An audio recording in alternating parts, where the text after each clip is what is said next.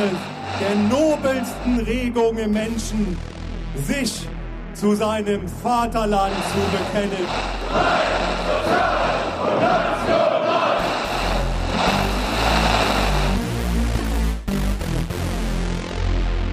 Da muss man für Werte eintreten und wer diese Werte nicht vertritt, der kann jederzeit dieses Land verlassen, wenn er nicht einverstanden ist. Das ist die Freiheit eines jeden Deutschen.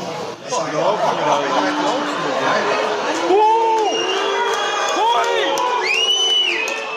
Hat diese Aussage dazu geführt, dass der Kasseler Regierungspräsident äh, mutmaßlich von einem Rechtsextremisten erschossen wurde?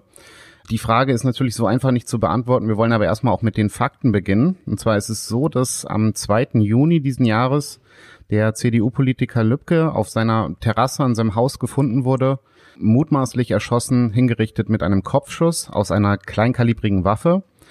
Genau, und dann am, ja, knapp zwei Wochen später, am 15. Juni, ist nachts in einem Kasseler Vorort oder in Kassel ein 45-jähriger Neonazi festgenommen worden, mit dem Hintergrund, dass er wohl dringend tatverdächtig ist, eben den Herrn Lübcke erschossen zu haben. Die Grundlage dafür sind DNA-Spuren, die man eben an Lübcke gefunden hat und die ja aufgrund eines längeren Vorstrafenregisters wohl eben zu diesem Neonazi geführt haben. Und über dieses Vorstrafenregister, das ja durch die Medien ging, klärt Gerrit nochmal auf und damit eben auch herzlich willkommen zur elften Folge beziehungsweise zur ersten Folge der zweiten Staffel unseres Podcasts Rechtsgerichtet. Und damit hallo Gerrit. Moin. Moin Sven. Hi, was geht ab? Ja, ich freue mich wieder am Start zu sein sehr. Ja, wir haben jetzt einfach mal gedacht, wir machen eine zweite Staffel. Wir sind, ich, ich stehe auf Transparenz. Wir hatten da so ein paar Probleme zwischendrin, zeitlich, aber auch rechtlich. Vielleicht ist es dem einen oder anderen aufgefallen. Unsere neunte Folge mussten wir über, über Cottbus, die mussten wir leider runternehmen. Da haben sich wohl einige Menschen auf den Schlips getreten gefühlt, die darin vorkamen. Ja, so viel dazu. Aber jetzt zweite Staffel. Ab geht's wieder und eben, wie ihr seht, ähm, ja, es hört nie auf. Ähm, die Themen bleiben relevant oder werden auch immer relevanter. Ja, was sollen wir machen? Ich meine, darüber müssen wir jetzt reden und darüber müssen wir jetzt auch mal ein bisschen Hintergründe schaffen, weil in der Berichterstattung, also ich will die gar nicht irgendwie kritisieren, aber oft bleibt da nicht so viel Zeit und jetzt nehmen wir sie uns halt mal, damit man das vielleicht noch mal ein bisschen aufrollen kann, ein bisschen die Hintergründe äh, begutachten kann. Als es dann, es, es wurde ja irgendwie schon Anfang an, von Anfang an vermutet, dass es ein ähm, Nazi, Neonazi sein könnte, ein Rechtsradikaler, der Walter Lübcke erschossen hat. Ja, und dann wurde es halt doch recht schnell klar, okay, es war tatsächlich vermutlich einer. Also das müssen wir, vielleicht wenn wir nicht immer mutmaßlich sagen im Laufe der Folge, es geht um den mutmaßlichen Täter. Wir wissen es noch nicht zu hundertprozentig und deswegen, falls wir es mal vergessen, es ist der mutmaßliche Täter. Er ist noch nicht verurteilt oder ähnliches. Genau, aber um, um das dann nachhaltig auch zu analysieren, was dann, was da passiert ist, was vielleicht auch in der Strafverfolgung beim Verfassungsschutz schiefgelaufen ist, ist es, glaube ich, kurz wichtig mal zu sehen, was er für ein Mensch war, was dieser Täter für ein Mensch war und was der für Vorstrafen hatte und wie er schon gewalttätig wurde im, äh, sagen wir mal, in der rechtsextremen Szene oder mit einem rechtsextremen Mindset. Geboren ist er in Hohenstein-Holzhausen in Südhessen. Und bereits mit 15, ja, mit 15 ist er ins Nachbardorf gefahren und hat ähm, Feuer gelegt in einem Haus, in dem eine türkische Familie gewohnt hat. Drei Jahre später sticht er auf einer öffentlichen Toilette auf einen türkischen Imam ein und verletzt ihn eigentlich lebensgefährlich. Der kann nur durch eine Notoperation gerettet werden. 92 war das. 1993, ein Jahr später, ein Jahr später, der sticht einen Imam ab und ein Jahr später fährt er wieder in seinen Nachbarort mit einer selbstgebastelten Bombe. Das ist das, was, ähm, glaube ich, als allererstes dann auch in der Medienberichterstattung kam über ihn und äh, will einen Anschlag auf eine Asylunterkunft verüben. Die Bombe geht dann aber in seinem Auto schon los, das Auto fackelt ab und die Bewohner des Asylbewerberheims schaffen es, diese, äh, das, den Brand zu löschen. Also der Anschlag wurde glücklicherweise vereitelt. Dann wird er endlich mal richtig festgenommen. Zwei Wochen später prügelt er dann im Gefängnis auf einen türkischen Mithäftling ein und verletzt den auch wieder, auch wieder schwer. Gut. Dann wurde er wegen dieser ganzen Geschichten endlich mal zu sechs Jahren Jugendstrafe verurteilt. Aber ganz ehrlich, wenn man sich das anhört, echt ein mildes Urteil. Ja, und als er rausgekommen ist, hm, was macht er wohl? Naja, er engagiert sich weiter in der Szene, bleibt in Kassel, auch einer, also sagen wir mal, ein Hotspot der westdeutschen rechtsextremen Szene. Ja, und dann ging das Ganze, sagen wir mal, munter weiter. Genau, 2003 fällt er dann das nächste Mal strafrechtlich auf. Der Verfassungsschutz hatte ihn zwischenzeitlich schon eingestuft als äh, gefährlich, sagen wir es mal so. Aber dann 2003 nimmt er an einem rechtsextremen Aufmarsch in Neumünster teil. Weil er bewaffnet ist, bekommt er eine Geldstrafe. Also da fragt man sich schon wieder das erste Mal, ey, der Typ hat halt einen fast totgestochen, wollte einen Anschlag auf eine Asylunterkunft verüben und dann rennt er bewaffnet auf einer rechtsextremen Demo rum, ja, und kriegt eine Geldstrafe. Und dann 2009, das war auch das, was so was recht früh dann bekannt wurde, stürmt er in Dortmund mit den mit so mit so autonomen Nationalisten eine Gewerkschaftskundgebung der DG, des DGBs und attackiert die Polizei und halt die Teilnehmer der DGB-Demo. Und dann, ja, kann man ja mal machen, kriegt er mal wieder sieben Monate auf Bewährung.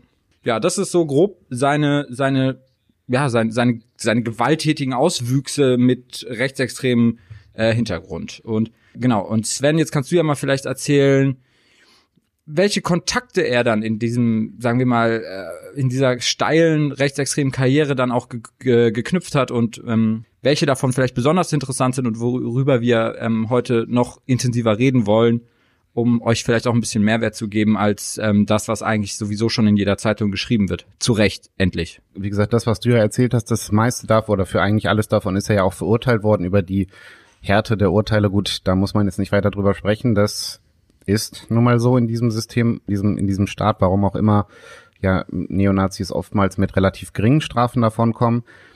Er war auf jeden Fall, und das hast du ja auch schon angedeutet, er war Mitglied der NPD, ist aber nach Angaben der NPD nach wenigen Jahren wieder rausgeflogen, weil er seine Mitgliedsbeiträge nicht gezahlt haben soll. Darüber hinaus hat er aber relativ ähm, starke Kontakte eben in die Kasseler und auch in die Göttinger Neonazi-Szene gehabt und sein Angriff in Dortmund beim Antikriegstag, nationalen Antikriegstag, zeigt auch so ein bisschen, alles klar, der hat auch Kontakte nach Dortmund.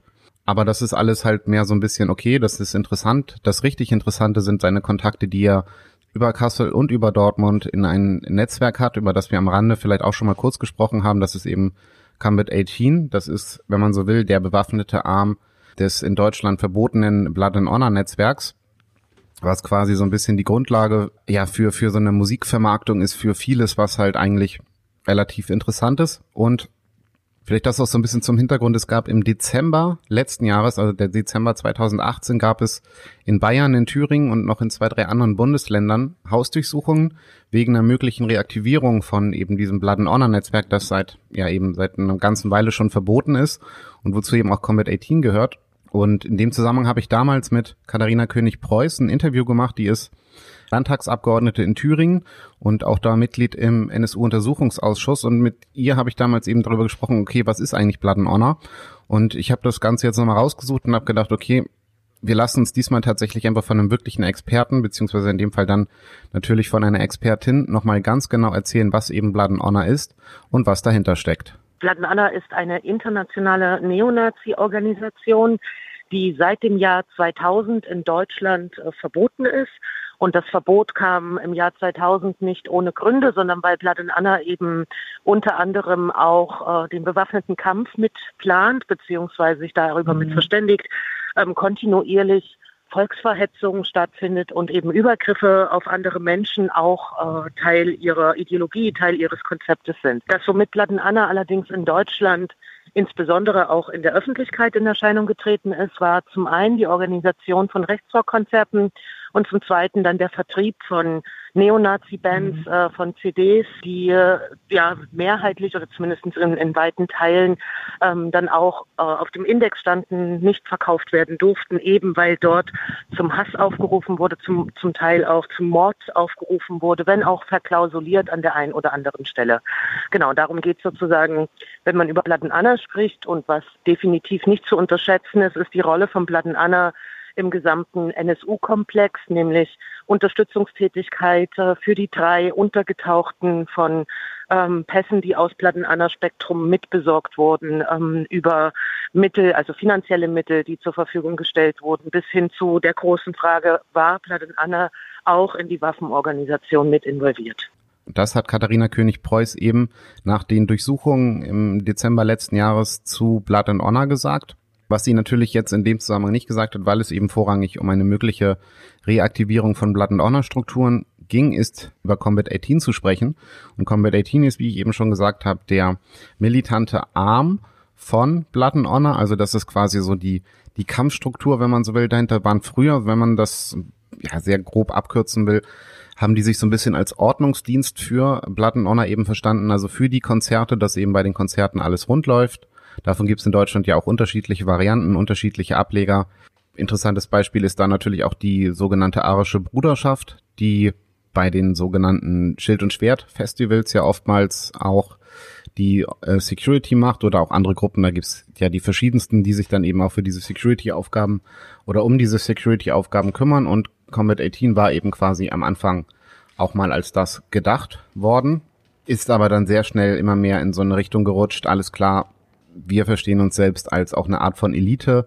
Wir verstehen uns selbst als ja, ein militanter Arm eben von Blood and Honor und wir wollen unsere Ziele eben auch anders durchsetzen, als es beispielsweise eben Blood and Honor tut, die das ja offiziell und über den ersten Weg über Musik eben machen und über Vernetzungsgeschichten. Und Combat 18 ist eben, wie ja der Name auch schon vermuten lässt, was anderes. Combat ist ja natürlich Wort, anderes Wort für Kampf oder eben dann die Übersetzung für Kampf oder Kampfgruppe und 18, 18 ist natürlich dann, wenn man, was wir aber auch schon wahrscheinlich jeder schon mal gelesen hat, 18, 18, 18 Adolf Hitler, also die Abkürzung, Nummern, äh, Zahlencode, der eben dann genau das nochmal andeutet.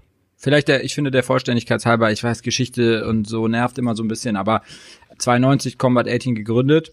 Als Saalschutz hast du ja schon angedeutet, aber in den, äh, im England, also äh, in Großbritannien als Saalschutz für die Veranstaltung der British National Party. Genau. Also da, da, da zeigt sich auch schon, das ist ein Netzwerk, was ja auch international aktiv ist und ja vernetzt ist und glaube ich auch wirklich nicht zu unterschätzen ist was vielleicht endlich vielleicht auch der Verfassungsschutz gelernt hat. Darüber reden wir aber später. Genau, und um es jetzt nochmal ganz genau zu machen, du hast jetzt ja nochmal von Combat 18 erzählt und offiziell ist es unabhängig. Du hast gesagt, es war der Saalschutz der British National Party und Blood and Honor ist im Endeffekt ja was anderes eben mehr auf Musik bezogen, ist 1987 gegründet worden. Den ersten Ableger in Deutschland gab es 1994 und dann wurde das Ganze auch relativ schnell, sechs Jahre später, ver also relativ schnell, sechs Jahre später verboten. Und zwar im Jahr 2000. Und zwar Blood and Honor und alle seine dazugehörigen Organisationen. Und damit ist eigentlich auch offiziell Combat 18 verboten. Dann haben wir jetzt quasi die Geschichte von, von Blood and Honor und eben von Combat 18 nochmal kurz zusammengefasst. Und dann ist natürlich die Frage, okay, wieso kam dieses Thema überhaupt zum Sprechen? Wieso spielt das überhaupt eine Rolle? Denn Blood and Honor ist ja offiziell seit 2000 verboten. Combat 18, ja, wenn man so will, theoretisch auch praktisch. Ja, es ist nicht so ganz klar, deswegen wird ja aktuell auch wieder ein offizielles Verbot gefordert. Die Frage ist aber jetzt natürlich, okay, wieso würden, werden dem Herrn dem, dem mutmaßlichen Täter denn jetzt Kontakte zu Combat 18 nachgesagt und vielleicht auch dann nochmal, was ist Combat 18 denn wirklich genauer zusammengefasst überhaupt? Und da gibt es halt Überschneidungspunkte zu verschiedenen Bands, zu ja Kontakten, die er halt aus Kassel, aus Hessen, aus Dortmund eben auch hat, die eben eindeutig dafür stehen, dass der mutmaßliche Täter eben möglicherweise relativ starke Kontakte eben zu diesem Combat 18 Netzwerk auch selber hat.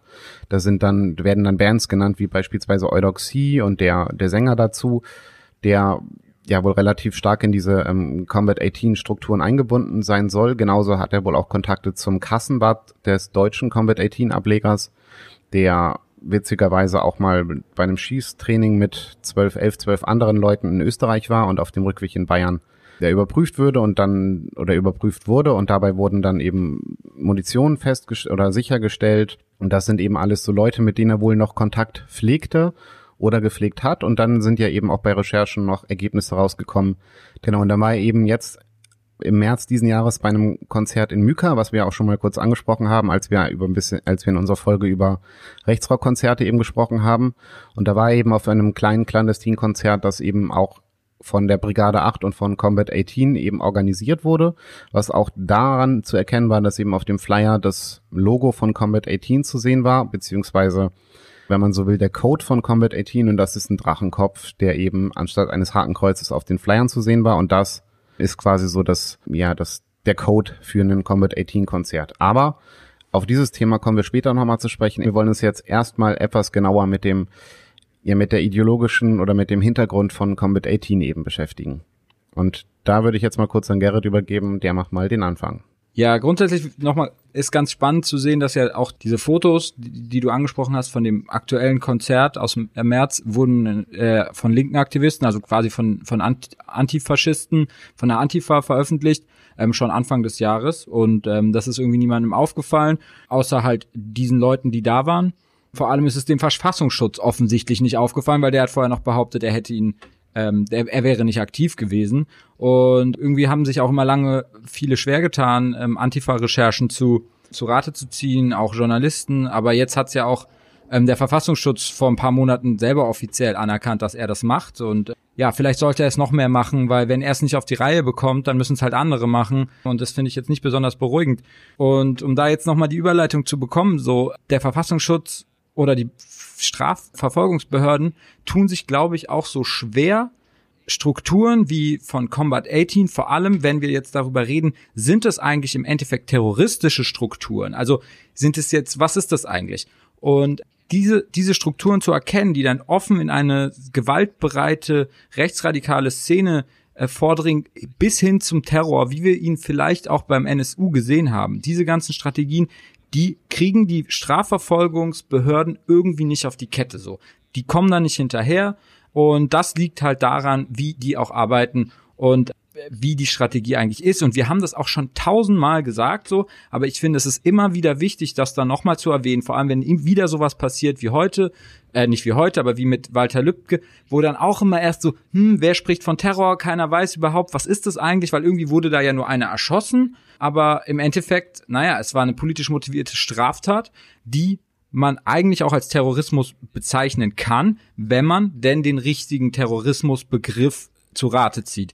Und wenn man das machen will, dann muss man halt sehen, wie rechter Terror arbeitet. Und ich sag's auch nochmal, es sind eigentlich zwei Prinzipien. Das eine ist dieses, dieser führerlose Widerstand, den sie anwenden und propagieren, den, der, wo, wozu auch aufgerufen wird. Das heißt, es gibt keine Zentrale, die sagt, jetzt sollt ihr den Terror machen. Es wird bewusst gesagt, organisiert euch von mir aus ganz alleine und entscheidet selber, wen ihr wann ermorden wollt oder welchen Anschlag ihr wo, wann und wie verüben wollt. Es gibt Vernetzungen, okay, aber die werden auch bewusst vernachlässigt. Das macht es natürlich viel, viel, viel schwieriger für die Strafverfolgungsbehörden, da irgendwas hinterher zu, da hinterher zu kommen. Und das zweite ist natürlich auch immer wieder gesagt, es wird auch bewusst auf Bekennerschreiben verzichtet. Es geht erstmal nicht darum, mit der breiten Öffentlichkeit zu kommunizieren. Klar, Breivik und Neuseeland, diese Geschichten fallen da jetzt ein bisschen raus. Die haben sich an anderen Strategien orientiert, aber der rechte Terror, der in Deutschland ist, den wir ja vor allem auch vom NSU kommen, kennen, der arbeitet so und so arbeitet auch Combat 18 und das ist auch bekannt. Genau, und wenn es halt diese Bekennerschreiben nicht gibt, wenn dann nur ein einzelner Mord passiert, im, in Anführungszeichen nur, dann, dann sind irgendwie plötzlich alle überfordert und wissen nicht, ob wir jetzt von Terror reden oder nicht. Und da, da, da sind auch nicht nur die Strafverfolgungsbehörden äh, äh überfordert, da sind ja im Endeffekt auch, ist die Öffentlichkeit überfordert, da sind vielleicht auch die Journalisten überfordert, weil wenn wir an Terror denken, denken wir mal an den Islamismus oder an die RAF und die haben natürlich alles sehr öffentlichkeitswirksam gemacht. Die hatten aber eine andere Strategie hinter Terror, eine anderen Adressaten. Genau, aber vielleicht ja. nochmal da angeknüpft, um es nochmal vielleicht ganz deutlich zu machen, dieses, dieser Begriff der Leaderless Resistance ist auch eben dahin so ein bisschen zu deuten, dass eben jeder auch, der will, quasi sagen kann, ich bin Combat 18. Also es gibt eben jetzt, natürlich sind es so Vereinstrukturen, die halt auch wie jeder andere Verein funktionieren, weil irgendwie muss ja auch Kohle ran und Kohle irgendwo hingebracht werden. Aber im Endeffekt kann jeder sagen, wie er will, wann er will, wo er will. Ich bin Teil von Combat 18. Und ähm, das mit dem Bankanner schreiben ist so nicht, nicht ganz richtig, denn es gab immer mal wieder einzelne Bekenner schreiben, wo es eben darum ging, Angriffe auf Politiker oder Künstler oder ähnliches, die dann auch tatsächlich mit Combat 18 unterschrieben war. Aber das ist natürlich nicht die Mehrzahl, aber man, man darf es eben auch nicht vergessen. Es gab auch diese. Und genau, das vielleicht nochmal soweit dazu. Ja, aber um es zu erklären, dass jetzt gab es ja wieder keins. Und ich, auch wenn es es gab, es wird sich wahrscheinlich auch nicht immer sehr strikt an diese Strategie gehalten, aber in um vielleicht zu erklären, warum es jetzt keinen gibt, finde ich es wichtig zu betonen, dass das maßgeblich auch propagiert wird als Teil der Strategie, auch wenn sich vielleicht nicht unbedingt daran gehalten wird.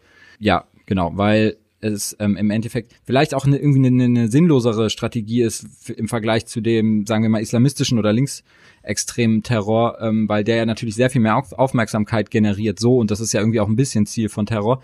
Ähm, aber so ist es nun mal, genau. Ich weiß nicht, vielleicht willst du auch noch mal kurz was zur Geschichte dazu sagen? Wollen wir es noch mal erwähnen, wo das herkommt und so? Was ich da noch sagen will, Gerrit, ist, dass die Frage natürlich auch ist, braucht es in dem Fall tatsächlich überhaupt ein Bekennerschreiben bei diesen Taten, die von Rechten eben verübt werden? Weil das hatten wir ja auch schon mal. Die Tat an sich ist ja schon Zeichen genug. Also wenn jetzt eben ein Politiker, der sich ganz klar für eine offene, für eine, für eine weltoffene Gesellschaft einsetzt, der sich ganz klar, wenn man so will, auch gegen Neonazis einsetzt, wenn der erschossen wird, braucht es da wirklich noch ein Bekennerschreiben und zu sagen, du bist quasi derjenige oder muss, es muss ja auch nicht quasi in langen Pamphleten, wie es beispielsweise die RAF gemacht hat, muss es ja gar nicht argumentiert werden, warum jetzt dieser und jener Mensch erschossen wurde, sondern es reicht einfach, ich erschieße ihn und alle wissen, alles klar, darum geht's. Ja, also ich, du hast recht, die Frage ist, ist, ist berechtigt und ich habe das so salopp gesagt, dass das vielleicht eine schlechtere Strategie ist. Das war jetzt, das war jetzt gar, gar keine Feststellung, sondern ich meinte damit eher, dass es halt, damit wollte ich nochmal verdeutlichen, dass es zwei verschiedene gibt und ähm, aus den in, im Augen, im, aus den Augen der Öffentlichkeit vielleicht so linke oder islamistische Strategien erfolgreicher sind, weil die Öffentlichkeit, die breite Öffentlichkeit es halt mitbekommt, weil die auch der Adressat ist. Aber vielleicht ist es halt auch gar keine dümmere Strategie, weil die Rechten wollen vielleicht gar nicht die breite Öffentlichkeit damit erreichen, sondern in dem Fall die Leute, die es verstehen, wie du es gesagt hast. Und das war dort dann ja auch recht offensichtlich, weil die Theorien dazu gab es ja sofort, weil er sehr angefeindet wurde, also Morddrohungen bekommen hat nach dem Zitat, was wir ja eingangs gehört haben. Das heißt, es war hier, hat die Tat tatsächlich, wie du gesagt hast, fast schon ausgereicht. Um nochmal den, den Schlenker zum NSU zu machen, da war es ja aber nicht so eindeutig, da hat man es nicht verstanden, da hat ja auch niemand die Theorie aufgestellt. Doch, doch. Also die breite Öffentlichkeit hat die Theorie nicht aufgestellt. Der Spiegel hat von den Dönermorden gesprochen und hat da irgendwie eine große Theorie gesponnen über irgendwelche Türkenmafias. Und da haben, haben teilweise wurde es vermutet, aber ähm, jetzt wurde es schon schneller vermutet, weil es dann doch eindeutig war. Vielleicht ist es auch die Erfahrung aus dem NSU. Ich wollte gerade sagen, es ist, ich glaube, es ist zum einen so ein bisschen die Erfahrung aus dem NSU und aber gerade da zeigt sich eben, dass die Menschen, und das hatten wir auch damals schon drüber gesprochen, die Menschen, die davon eben bedroht sind oder betroffen sind, die ahnen das auch und auch das hatte ich damals, meine ich, schon gesagt, als es die Morde in Köln gab oder die Bombenangriffe in Köln, da gab es Proteste gegen rechte Gewalt, weil man eben doch davon ausgegangen ist und weil die Menschen, die eben von dieser Gewalt dort betroffen waren, die wussten oder die haben gesagt, das war ein rechter Anschlag.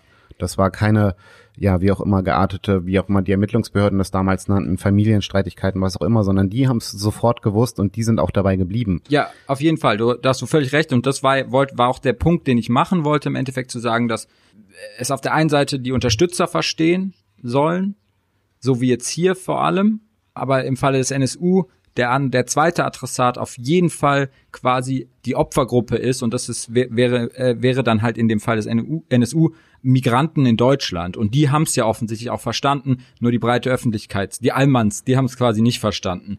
Genau und ich meine, der Fall Walter Lübcke ist ein bisschen anders geartet, weil er ist ein Politiker deswegen ist es natürlich auch nochmal auf einer ganz anderen Ebene jetzt vielleicht auch diskutiert worden. Vielleicht ist auch das der Grund, warum es jetzt noch anders diskutiert wurde. Davon würde ich fast mal ausgehen, weil das andere sind in Anführungsstrichen ja, und das muss man halt leider so sagen, ähm, es sind ja nur Ausländer gewesen, die da erschossen wurden. Im Sinne jetzt der Ermittlungsbehörden und auch im Sinne der Politik hat es halt nicht so die große Rolle gespielt. Und das ist vielleicht auch nochmal der Punkt, um nochmal einen relativ großen Schritt zurückzumachen. Wir haben jetzt im Endeffekt schon über den NSU gesprochen. Du hast eben auch über so die zwei großen Wellen von Terror gesprochen. Die RAF, natürlich, logisch, war so die medienwirksame erste große Art von Terror, die Deutschland kannte, auch wenn das eigentlich gar nicht stimmt. Ja, eben, also nochmal betonen, rechtsextremen Terror gibt es eigentlich in regelmäßigen Abständen seit 1945.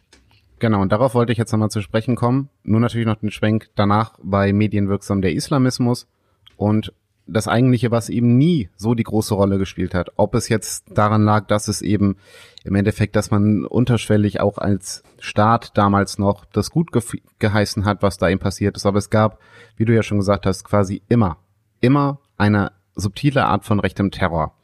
Seit 45. Und wenn man ganz grundlegend anfängt, da gab es ja nochmal jetzt ein, zwei interessante Texte zu, geht das Ganze los eben mit diesen sogenannten Werwolf-Strategien, die quasi noch im Krieg entwickelt wurden, um eben guerillamäßig gegen die Rote Armee vorzugehen. die dann eben auch weiterentwickelt wurden und in den 50er Jahren und in den 60er Jahren noch genutzt wurden, um gegen Ausstellungen vorzugehen. Also es gab, wenn man sich damit beschäftigen will, dann gibt es noch ein, zwei sehr interessante Artikel zu. Es gibt auf jeden Fall, wenn man so will, die längste anhaltende Welle und immer wiederkehrende Welle ist eben der rechte Terror, der noch nie als so groß wahrgenommen wurde. Ich meine, das beste Beispiel für rechten Terror, der nie als solcher wirklich wahrgenommen wurde, ist das Münchner Oktoberfestattentat. Bei keinem Anschlag in Deutschland sind bis zu dem damaligen Zeitpunkt so viele Menschen umgekommen wie eben beim Oktoberfestattentat, dass der Täter Mitglied oder früheres Mitglied bei der Wehrsportgruppe Hoffmann war, also einer, ja, wenn man so will, so eine Nachfolgeorganisation von eben diesen Werwolf-Gruppen, wo es eben um Kampfgruppentraining ging, wo es um Schießtraining ging, wo es ja um so eine Militarisierung der eigenen Gruppe geht der hat eben dann dieses Bombenattentat verübt auf dem Oktoberfest und der wurde aber als verwirrter Einzeltäter dargestellt und ich glaube bis heute ist noch nicht offiziell anerkannt, dass es sich dabei um rechtsextremes Attentat handelt und da gibt es noch viel mehr Fälle, über die man sprechen könnte. Es gab Angriffe auf Jüdinnen und Juden, nicht nur von der RAF, sondern auch von Neonazis. Muss man halt so sagen, es gab, und da, das ist, glaube ich, der einzige Punkt, wo sich linker und rechter Terror einig waren, Angriffe auf Juden gingen bei beiden. Ja. Aber das ist auch nochmal ein anderes Thema. Und wenn hier jetzt irgendjemand mit Israel-Kritik kommt, äh, linke Gruppierungen haben Synagogen in Deutschland angegriffen, das hat nichts mit Israel-Kritik zu tun. Ja, ich würde sagen, wir belassen es bei dem geschichtlichen Abblick mit dem rechten Terror mal dabei, weil, wie gesagt, es gibt sehr viel dazu erzählen, wer möchte. Es gibt von Johannes Radke und von Thoraf Staud einen relativ guten, sehr ausführlichen Artikel, ich glaube in der Zeit war es, wo es eben, wo sie nochmal auflisten, eben, was es alles schon gab. Das heißt, die falschen Vorstellungen von rechtsextremen Terror ist, ja, wie gesagt, bei Zeit Online erschienen von Johannes Radke und Thoralf Staud eben. Kann man nochmal schauen. In ähnlichen, ähnlicher Artikel ist auch schon mal auf der Website der Bundeszentrale für politische Bildung erschienen. Jetzt haben sie es nochmal aktualisiert und eben bei Zeit veröffentlicht. Ja, wir haben jetzt ja quasi so ein bisschen, also wir haben, wollen ja auch über diese Terrorstrategie reden. Also ich sage immer ganz gerne, auch um erstmal ein bisschen Hysterie rauszunehmen, weil es wird natürlich immer erstmal so geschrien und ja irgendwie auch zurecht und wir fühlen das ja irgendwie alle so auf dem rechten Auge blind etc. Warum, warum reden beim Islamismus sofort alle von Terror oder bei den Linken? Ähm, aber bei den Rechten nicht. Und jetzt haben wir, glaube ich, so ein bisschen herausgearbeitet, dass es dafür irgendwie subtile Gründe gibt, die mit der Strategie der, der rechten Terroristen zusammenhängt, die uneindeutiger ist, die schwerer nachzuvollziehen ist. Wenn es keine Bekennerschreiben gibt, es zum Beispiel auch und, und keine DNA, so wie da jetzt, das war ja auch ein bisschen Glück, muss man sagen, dann ähm, gibt es da halt erstmal eine Leiche und die Strafverfolgungsbehörden fangen immer erstmal an zu sagen, naja, so und so viel Prozent der Morde, ein großer Prozentzahl, ähm, passiert im Umfeld des Opfers. Und wenn es keine Verbindung zum Opfer gibt, dann ist es halt schwierig, den Täter zu finden für nach den, sagen wir mal, momentanen Standards der, der Ermittlungen. Genau, und das sind so subtile Gründe einfach, für die vielleicht auch so richtig keiner was kann. Aber in dem Fall müssen wir schon auch nochmal weiter reden. Können die Behörden nicht doch was dafür, dass das so passieren konnte und dass der rechte Terror irgendwie echt unterm Radar bleibt? Und dann kommen wir jetzt vielleicht mal zu den aktuellen Entwicklungen oder den aktuelleren Entwicklungen, um äh, unseren Tatverdächtigen zu sprechen kommen, Sven. Genau, aber vielleicht da noch, was mir noch gerade noch eingefallen ist, was sowohl den alten Terror als auch Comet 18 eben nochmal verbindet, sind auch sogenannte Todeslisten, die es immer mal wieder gibt. In Großbritannien hieß das Red Watch. Da waren dann, standen Namen auf irgendwelchen Listen mit mutmaßlichen eben oder potenziellen Opfern. Und das hatte der Spiegel, hat der Spiegel hatte da jetzt darüber berichtet, dass eben auch, und zwar schon weit vor den Aussagen, die Lübcke auf dieser, auf diesem Podium in der hessischen Provinz gemacht hat, stand sein Name eben nach Angaben des Spiegels auch schon auf der Liste des NSU. Muss man halt mal überlegen. Und das finde ich halt auch nochmal ein ganz interessanter Ansatz. Also das ist etwas, das sich immer wieder durchzieht und was man eben auch nicht nur jetzt bei diesen rechtsextremen Gruppierungen sieht, diese Todeslisten, die gab es ja auch in MacPom bei den Polizisten, die jetzt da durchsucht wurden. Ja, also bei diesem großen Hannibal-Netzwerk, was die Taz ja aufgedeckt hat um Franco A., diese ganz absurde Geschichte, die wir vielleicht auch nochmal einzeln aufrollen, gibt es auch, gab es auch Listen von Politikern, die nach einem fiktiven Tag X, sagen wir mal, standrechtlich erschossen gehören. Ich glaube, es hieß liquidiert, aber das hätte nichts mit Tod zu tun, hieß es, glaube ich, in den Stellungnahmen dann. Ich habe das jetzt einfach nur so gesagt. Natürlich. War jetzt keine, war kein Zitat. Alles klar. Genau, aber ja, um auf das Aktuelle nochmal etwas zu sprechen zu kommen. Ich hatte es ja vorhin schon mal angedeutet. Der mutmaßliche Täter war im März noch auf einem Konzert in Myka in Sachsen. Und wir hatten damals interessanterweise in unserer, ich glaube in der siebten oder sechsten Folge hatten wir auch schon über dieses Konzert geredet. Da ging es aber mehr so um die Erfahrung, hier, wie wirkt, wie ist eigentlich so ein Rechtsrock-Konzert, was sind da so die Hintergründe, was passiert da? Und wir sind quasi, und das glaube ich heute, heute ähm, auch dieser Strategie oder dieser etwas neueren Strategie der Rechten ein bisschen auf den Leim gegangen.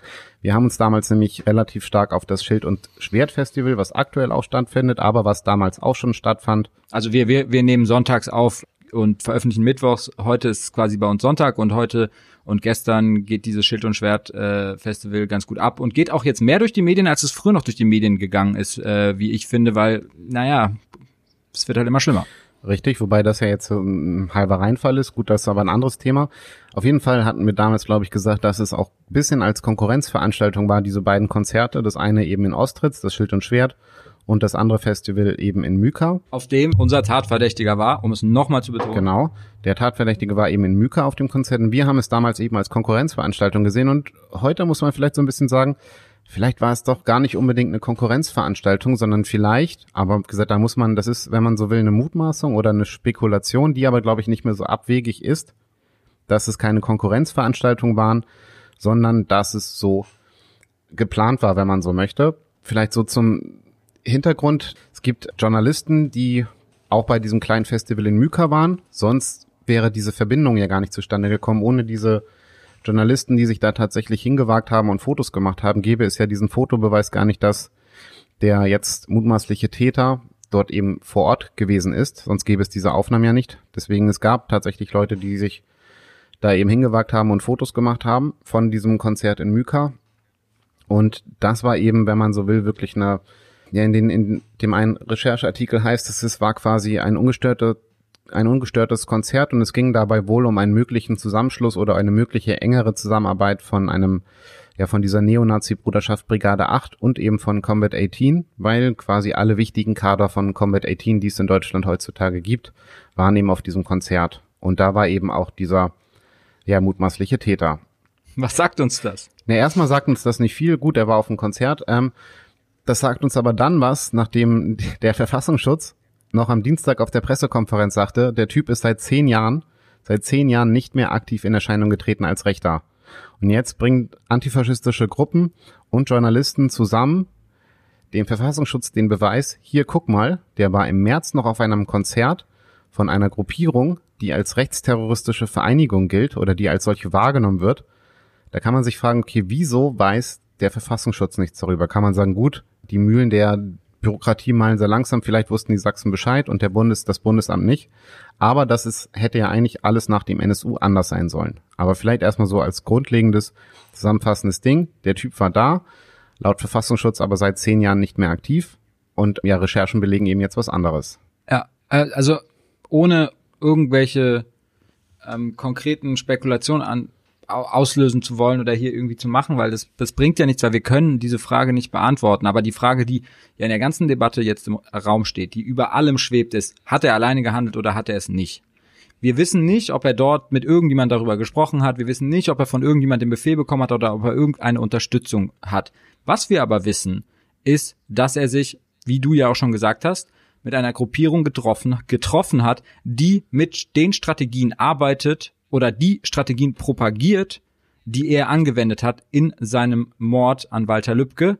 Das wissen wir. Und wir wissen, dass es anscheinend abseits des Verfassungsschutz, der, der Aufmerksamkeit des Verfassungsschutzes passiert ist. Und das, die können nicht alles im Blick haben, okay, aber der Verfassungsschutz hat vorher noch gesagt, ja, wir konnten den nicht auf dem Schirm haben, weil der war nicht mehr aktiv. Und das ist damit offensichtlich widerlegt.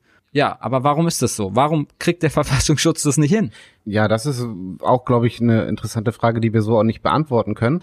Aber und deswegen meine ich, ich glaube, wir haben uns damals in unserer letzten Folge geirrt. Das war keine Konkurrenz, sondern, also, gesagt, reine Spekulation. Aber es könnte sehr gut angehen, dass das genau so geplant wurde, dass sowohl die mediale Aufmerksamkeit, wie es bei uns ja auch passiert ist, als auch die Aufmerksamkeit der Ermittlungsbehörden viel mehr auf dem Konzert in Ostritz lag, weil es eben größer angekündigt war, mehr Besucher erwartet wurden und dass dann eben dieses zweite Konzert, was aber eben ganz offiziell auch laut des Flyers, auf dem eben dieses Brigade 8 Logo und das Combat 18 Logo und auch noch so ein hinter, ähm, so ein, so ein, wie heißt es, so ein Code von Combat 18 genutzt wurden. Das fand quasi komplett unbeachtet von irgendwem, außer eben von diesen vereinzelten Journalisten und Recherchemenschen, die da hingefahren sind, fand es wirklich unbeaufsichtigt von irgendwas statt. Und diese Journalisten, die da waren, haben auch gesagt, okay, es war auch keine Polizei und nichts vor Ort. Das heißt, wenn man so will, konnten diese Menschen, diese 200 Gäste auf dem Konzert in Myka, unbehelligt von irgendwas ganz im Geheimen, ganz clandestin machen, lassen, tun, was sie wollten, mit wem reden, mit wem auch immer sie wollten, mit wem sie konnten und so weiter und so fort. Ohne auch nur im Ansatz von irgendwelchen Ermittlungsbehörden auch nur mal kontrolliert worden zu sein. Ja, und wir hatten ja auch in der Folge über den, über die Rechtsrockkonzerte auch schon darüber gesprochen, dass es ja mittlerweile maßgebliche Funktion dieser Konzerte auch eine Vernetzung oder eine Organisation innerhalb der Szene ist und nicht nur Party machen zu Nazi-Bands.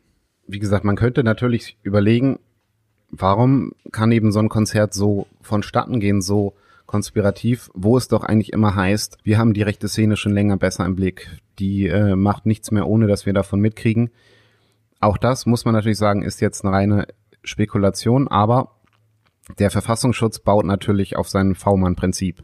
Heutzutage auch immer noch, obwohl nicht zuletzt der NSU gezeigt hat, wie sinnlos dieses V-Mann-Prinzip doch geworden ist, wenn V-Männer Kontakt zu mutmaßlichen, nein, zu überführten Terroristen haben, das aber nicht an die Behörden weitergeben oder wenn sie es weitergeben, es irgendwo im Behördensumpf eben untergeht. Und was man eben jetzt überlegen kann, okay, hat der Verfassungsschutz Sachsen oder der Verfassungsschutz Hessen oder wer auch immer oder haben im Endeffekt alle Verfassungsschutzämter dort ihre V-Männer zusammengebracht, um eben zu reden. Das könnte im Anführungsstrichen erklären, warum so wenig Polizei vor Ort war. Denn wie gesagt, Combat 18 ist nun mal rechtsterroristische oder hat den Hang zu diesem Rechtsterrorismus. Und dann frage ich mich wirklich, wieso ist da keine Polizei vor Ort und überprüft das Ganze? Könnte also darauf hinauslaufen, dass es eben auch so ein bisschen der Versuch war oder diese, diese Hoffnung auch vom Verfassungsschutz, okay, wenn wir unsere V-Leute dahin schicken, vielleicht verplappert sich irgendwer oder wir kriegen irgendwie doch mehr Informationen über diese relativ clandestin und relativ eben ja auch führerlos agierende Struktur. Scheint nach hinten losgegangen zu sein. Wenn das stimmt, wenn das stimmt. Genau, ich habe gesagt, es ist eine reine Spekulation, aber ich würde sie nicht mehr für hundertprozentig ausgeschlossen halten. Da fragt man sich halt auf der anderen Seite, warum sie nicht vielleicht andere Arten der Überwachung vielleicht noch zusätzlich hinzuziehen, als ähm, darauf zu hoffen, dass V-Männer, von denen nie jemand weiß, auf welcher Seite sie stehen, ihnen erzählt, was da passiert. Also. Genau, und das ist aber auch die andere Seite. Wenn es V-Männer gibt, die für den Verfassungsschutz arbeiten, dann wird doch irgendwer von diesen V-Männern, die dann eventuell da gewesen sind, auch checken, okay, da war dieser Stefan von, ups, da war, da wird doch irgendjemand checken, da war dieser mutmaßliche Täter, von dem mittlerweile ja auch dann Fotos überall in den Medien waren. Der Typ war da. Das wird doch dann wohl irgendeiner von den V-Männern an seinen Verfassungsschutz, an seine Führungskader weitergeben und sagen, hier, der war in Myka. Nein, es sind im Endeffekt Recherchen von Journalisten und von eben Antifaschisten, die das dann eben offenlegen und nicht, ja. gut, man weiß natürlich nicht, ob es beim Verfassungsschutz im Hintergrund war, aber eben auf der Pressekonferenz hat der Verfassungsschutz eben gesagt, der Typ ist uns seit zehn Jahren nicht mehr bekannt und nicht mehr Teil der rechtsextremen Szene. Ja, aber für deine These gibt es halt natürlich jetzt zwei Erklärungen. Die eine ist, es waren einfach keine V-Männer dabei und die zweite Erklärung wäre halt, die V-Männer erzählen halt ihren, wie heißen die, Verbindungsoffizieren, ja, irgendwie sowas. Erzählen den halt nicht, was passiert, weil sie eigentlich überhaupt kein Interesse daran haben, denen irgendwas zu erzählen, weil sie halt V-Männer sind und ähm, ein doppeltes Spiel spielen oder halt nur die Kohle abgreifen wollen, die dann wieder in der Szene landet und man im Endeffekt böse Zungen, böse Zungen ja behaupten, dass der Verfassungsschutz die rechte Szene auch ganz schön gut mit Kohle versorgt. Genau, und da ähm, gibt es eine interessante These oder eine interessante Veröffentlichung, was ich, was ich wirklich sehr interessant fand, und das will ich jetzt gerne dir mal ähm, vorlesen und deine Meinung dazu dann mal hören. Ui, jetzt bin ich aber ähm, gespannt. So, ich lese es dir mal vor. Moment. Genau, also es gibt eben diese Veröffentlichung von so einem Rechercheportal und die sagen, die Recherchegruppen haben nach Abwägung vieler Fakten und reiflicher Überlegung die These entwickelt, dass Combat 18 Deutschland nicht nur in einem hohen Maße mit Spitzeln durchsetzt ist, sondern dass die Organisation dem Verfassungsschutz vermutlich als eine Art Honeypot dient, der militante und terroristisch ambitionierte Neonazis anlocken und bündeln soll, um diese besser zu überwachen oder lenken zu können. Ja, also okay, erstmal musst du, erstmal musst du da sagen, welches Recherchekollektiv oder wer hat es gesagt? Das ist diese EXIF-Gruppe. Ach so, okay, auch EXIF. Genau, Exif ist quasi so ein, ja, so ein Online-Rechercheportal, die sich halt relativ stark aus verschiedenen antifaschistischen Recherchegruppen wohl zusammenstellen, beziehungsweise halt verschiedene Gruppen eben auf Exif auf diesem Portal Sachen hochladen. Und die haben eben im Juli 2018 das Zitat veröffentlicht. Einen Beitrag zu Combat 18 eben hochgeladen und sind dort eben zu diesem Schluss gekommen. Puh, ja, also klar, man muss erstmal sagen, wir wissen nicht, ob es stimmt. Ähm, es ist eine These, die die aufstellen und es ist eine These, die, da sagen wir mal, ähm, linke, vielleicht auch linksradikale Aktivisten aufstellen. Nur mal so dahingestellt. Vielleicht auch, erstmal würde ich jetzt aus einer journalistischen Perspektive nochmal sagen, Honeypot müssen wir vielleicht nochmal kurz erklären. Das heißt, naja, äh, die Leute werden angelockt, also obwohl du hast es gesagt, die Leute sollen angelockt werden dadurch. Ja, aber die, die Problematik an dieser, an dieser Taktik ist ja so oder so. Abgesehen davon, ob es funktioniert oder nicht. Man macht halt dadurch Nazis. Und man will ja dann so gesehen indirekt auch, dass die straffällig werden oder vielleicht Terroranschläge durchführen, damit man ja auch relevant was gegen sie in der Hand hat, weil solange die Leute nur planen, solange die Leute nur rechtes Gedankengut im Kopf haben, kann man sie strafrechtlich nicht verfolgen und wenn man dann mit dieser Methode herangeht, dann bringt man die Leute vielleicht dazu, es zu tun, obwohl sie es niemals hätten getan. Und dann haben wir ein Problem, wieder ein Problem mit der Strafverfolgung, weil wenn das rauskommt, dann sagen die Gerichte, Leute, das könnt ihr so nicht machen. Und das ist ein Riesenproblem. Und dann schweißt, beißt sich die Katze halt in den Schwanz und nix funktioniert. Genau, und man darf ja da auch nicht vergessen, es herrscht auch da immer noch dieses Quellenschutzprinzip bei den ganzen Verfassungsschutzämtern. Ich meine, nicht umsonst wurde ja dieser eine Verfassungsschutzbericht vom Landesamt Hessen für 120 Jahre ge gesperrt. Also Quellenschutz ist ein hohes Gut und quasi jeder. Ja, der wurde bestimmt nur wegen dem Quellenschutz gesperrt und nicht, weil rauskommen würde, dass der Verfassungsschutz ähm, ein Haufen inkompetenter Bürokraten ist. Darüber reden wir nicht weiter. Aber ich fand diese These halt auf jeden Fall sehr interessant und allein aus den Augen des Verfassungsschutzes halte ich sie auch nicht für komplett abwegig, denn dieses Prinzip würde denen sowas von die Arbeit erleichtern und da kann ich mir vorstellen, alles klar, wäre äh, für mich als, also wenn ich so ein Beamter wäre, dann würde ich das wahrscheinlich genauso machen. Aber kann man, kann man in dem Zusammenhang von Arbeit erleichtern sprechen, wenn es irgendwie doch nur auf den ersten Blick die Arbeit erleichtert, weil im Endeffekt ja nichts bei rumkommt und dann kann man ja nicht davon sprechen, dass es Arbeit erleichtert irgendwie auf dem erst, auf so einem ersten Level, wenn man irgendwelche Informationen braucht, um abzuliefern, dass man arbeitet, dann vielleicht. Aber wenn man das jetzt irgendwie an dem Outcome misst, so wir verhindern Sachen, wir, wir, wir, wir, wir haben wirklich einen Plan, dann ist das ja eigentlich eher eine kontraproduktive Strategie, meiner Ansicht nach. Richtig, genau das ist nämlich der Punkt, weil, und das ist ja genau das Problem von den Ermittlungsbehörden, gerade von den Verfassungsschutzämtern, dass sie immer noch ein komplett falsches Bild von dieser Szene eben haben. Die denken, dass diese bekannten Köpfe die sind, die dann die Straftaten begehen. Nein, das sind dann in erster Linie tatsächlich solche Menschen, die mutmaßlich eben aus erstmal vor dem Hintergrund, den wir jetzt kennen, alleine gehandelt haben. Und das checken die aber einfach nicht. Das ist, glaube ich, so wirklich das Gefühl, da steckt eine große potenzielle Menge dahinter, die dann eben auch den ideologischen Unterbau liefern, die wahrscheinlich auch die Strukturen liefern, die wahrscheinlich sich auch um die Waffenbeschaffung und alles Mögliche kümmern. Aber diese Taten werden dann tatsächlich von eben so einzelnen Personen begangen. Aber die ganzen Strukturen dahinter, und das ist ja auch das, was eben, wenn man so will, das Problematische am NSU war, da haben so viele Leute drin gesteckt. Das ist so groß das Thema, aber es checkt halt keiner, weil es auch für die Ermittlungsbehörden, glaube ich, wirklich so ein großes Problem war, dass man nicht verstanden hat, wie groß dieses Netzwerk im Hintergrund wirklich war. Weil alles, was wir am Gericht gehört haben bei dem ganzen NSU-Prozess, ist so weit entfernt von der Realität, die dahinter steht, dass das nicht funktioniert. Ja, also das ist ja, also beim NSU wissen wir es immer noch nicht, was alles dahinter gesteckt hat, wer da alles noch Bescheid wusste, äh, wusste ähm, wie wurden die äh, Opfer überhaupt ausgewählt. Da zweifeln ja ganz viele daran, dass die das alleine hätten machen können. Genauso wenig und noch viel weniger wissen wir jetzt, was dahinter steckt. Vielleicht war Lonely Wolf leaderless, resistant und hat sich radikalisiert und hat den abgeballert so. Aber wer, wir wissen es nicht und das bleibt, wird die spannende Frage bleiben in diesem Fall.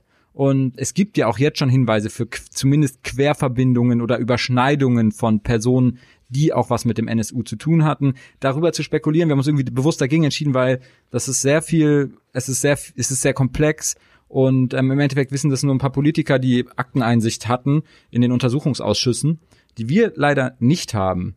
Genau, aber zu dem Thema, was du gesagt hast noch, und das, das, das hängt vielleicht auch ähm, das ist vielleicht noch ganz spannend, was es jetzt vielleicht doch auch noch einen Unterschied gibt zur, zur, zum NSU, der ja ganz fest in der rechtsextremen äh, Szene verankert war.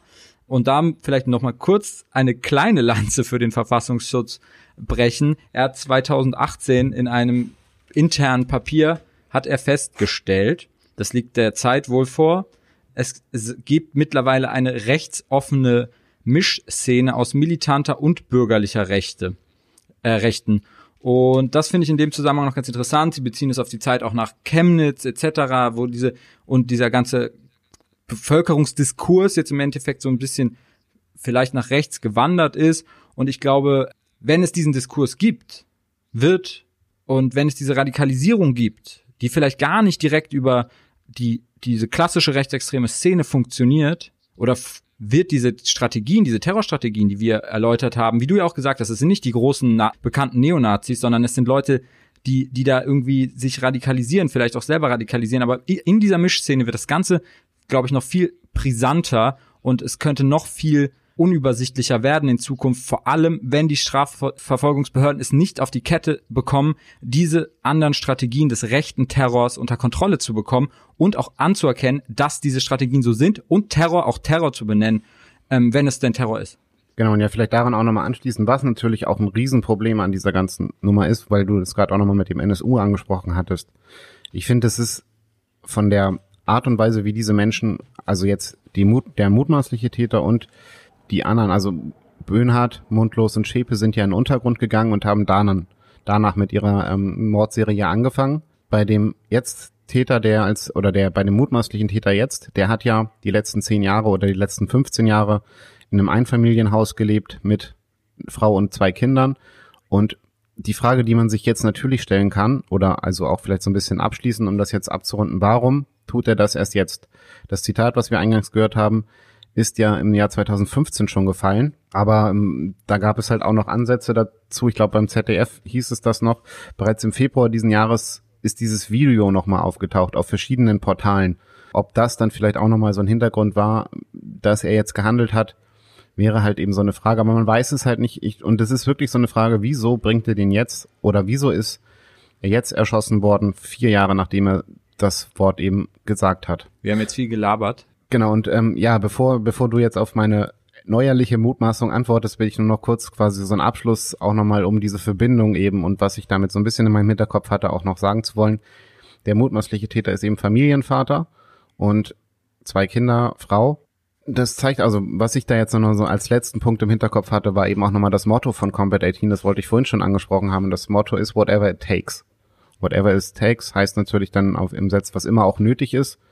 Könnte man jetzt in diesem Punkt natürlich auf mehrere Ebenen sehen. Okay, er musste, er hat mutmaßlich jetzt eben den Lübcke erschossen und auf der anderen Seite hat er natürlich auch damit, wenn man so will, seine Familie und seine Kinder im Stich gelassen, weil es halt in diesem Fall nötig war, diesen Menschen zu ermorden. Aber das und damit, wie gesagt, nochmal auf die Mutmaßung zu kommen, warum erst jetzt? Ja, warum erst jetzt? Also ich meine, klar, es kann natürlich, es kann ja, es kann ja wirklich sein, vielleicht hat der Verfassungsschutz ja sogar recht gehabt und der Typ ist dann ja nach seiner letzten Verurteilung dann irgendwann um 2009 rum vielleicht wirklich ausgestiegen, hat sich zurückgezogen und hat jetzt erst durch, sagen wir, die neueren Entwicklungen ähm, eine, eine, eine, sagen wir, eine Art Re-Radikalisierung erlebt und hat sich dann wieder mit seinen alten Freunden getroffen und äh, diesen Anschlag geplant. Ähm, who knows?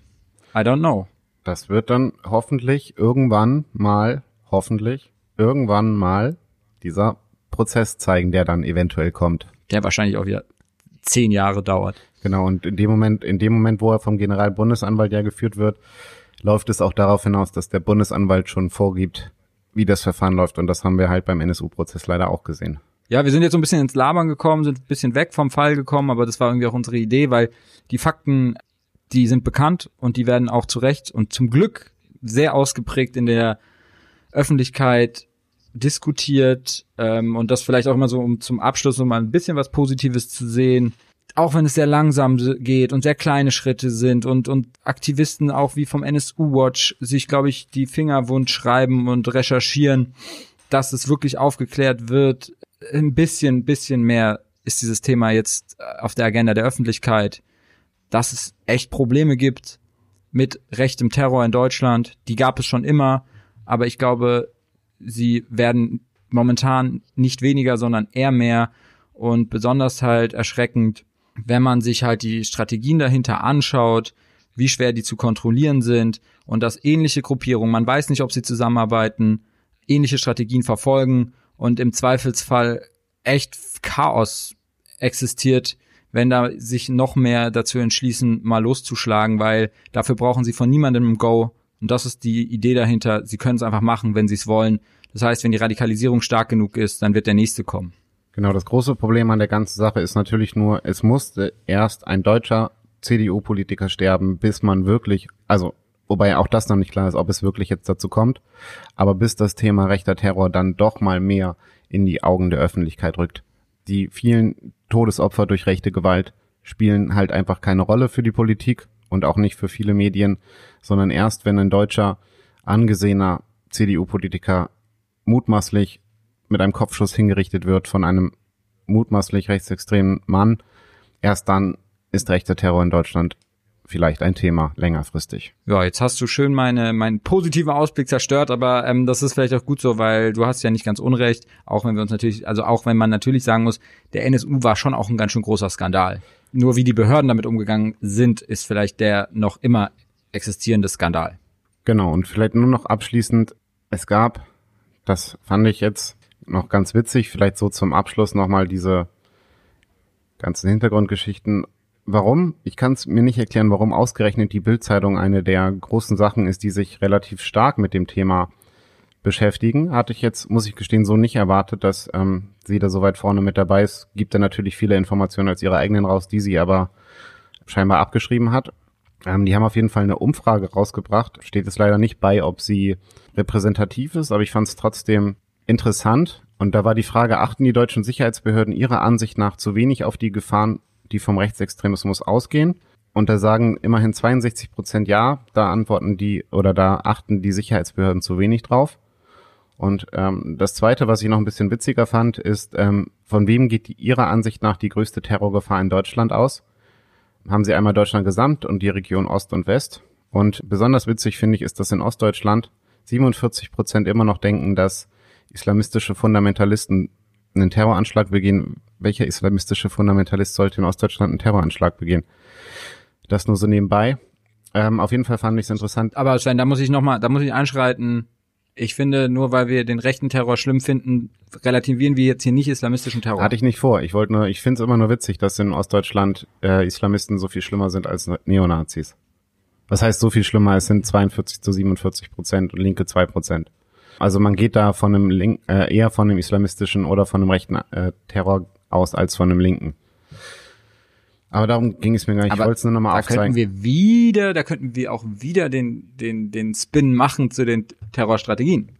Weil die, die Islamisten wollen halt auch mit dem Ostdeutschen kommunizieren. Der Nazi-Terror, der Neonazi-Terrorist, der will gar nicht mit, nicht unbedingt mit dem nicht rechten Ostdeutschen kommunizieren, wenn er eine Tat begeht. Genau, aber da ist natürlich auch, und das haben wir jetzt eigentlich überhaupt nicht angesprochen, diese ganze Hintergrundgedanken, die wir in den ersten Folgen mal besprochen haben, wieso jemand überhaupt diesen Schritt geht, eben jemand anderen zu erschießen. Und das waren ja immer diese Geschichten, die wir im Hinterkopf hatten, von wegen, er fühlt sich bestätigt, weil eigentlich viele Leute so denken wie er und auch da, das haben wir jetzt gar nicht so weiter behandelt, diese Buhrufe, als wir dieses Zitat oder dieses Video eingangs gesehen haben, wie der Lübcke zusammengeschrien wurde, wie der ausgebuht wurde, das muss man sich auch mal vorstellen. Das war jetzt nicht, um, um dieses Klischee mal zu bedienen, irgendwo in der ostdeutschen Provinz, wo ein paar Flüchtlinge kommen sollten. Nein, das war in Hessen, in einem ja, wenn man so will, da, wo ja eigentlich die Nazis gar kein Problem sind. Ne? Das darf man ja auch nicht vergessen, weil es heißt ja immer, der Osten ist das Problem mit den Neonazis, aber das